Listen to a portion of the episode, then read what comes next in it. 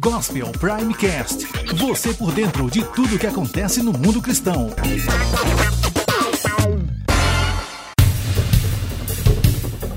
O programa do Fantástico mostrou no último domingo como o governo brasileiro quer retomar a confecção do Registro Civil Nacional, que reunirá todos os dados do cidadão em um único chip, incluindo a identificação biométrica, ou seja, as digitais. A proposta não é nova, foi lançada pelo presidente Lula há 10 anos atrás. O motivo da retomada desse cadastro é porque o Brasil assinou e está promovendo os 17 novos objetivos globais que a ONU lançou no dia 25 de setembro. Segundo segundo o Prophecy News, escondida na proposta número 16, que atende pelo nome genérico de paz, está o compromisso de cada nação em fazer cartões de identificação biométricos de cada homem, mulher e criança no planeta até 2030. Já existe uma base de dados central em Genebra, na Suíça, que fará o controle dos dados. Chama-se Plataforma Única de Serviços de Identidade. O sistema vai guardar dados biométricos como impressão facial, da íris e as digitais. O objetivo objetivo é fazer um cadastro para posterior rastreamento, se necessário for.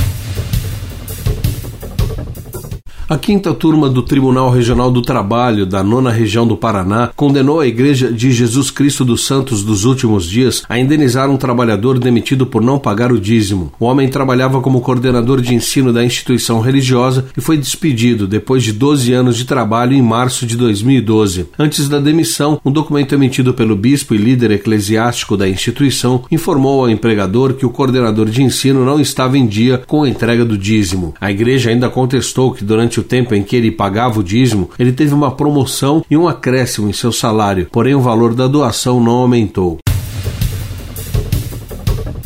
A ex-candidata presidencial Marina Silva, da Rede Sustentabilidade, afirmou mais uma vez à imprensa que suas crenças religiosas não interferem na forma como ela faz política. Na semana passada, a ex-senadora foi questionada sobre os direitos LGBT durante sua participação em uma palestra em São Paulo e precisou reafirmar que defende o Estado laico. Eu tenho minhas convicções religiosas, mas vivemos em um Estado laico que garante os direitos dos que creem e dos que não creem, disse ela.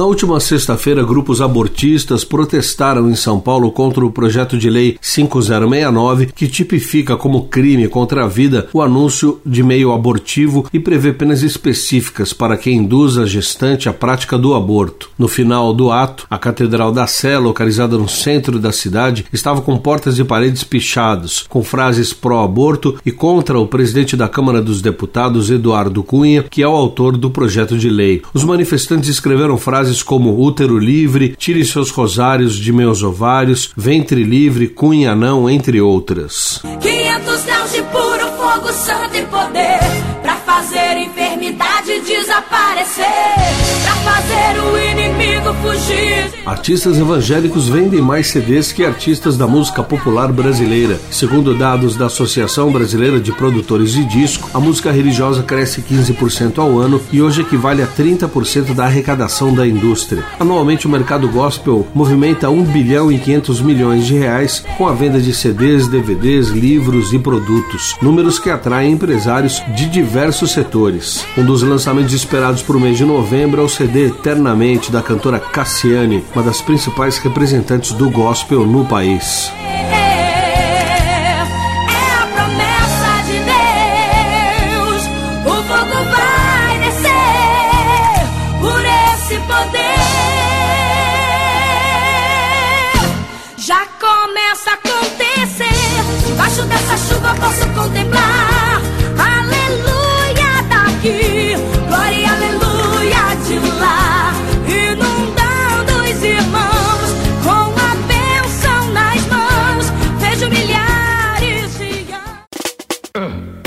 Gospel Primecast.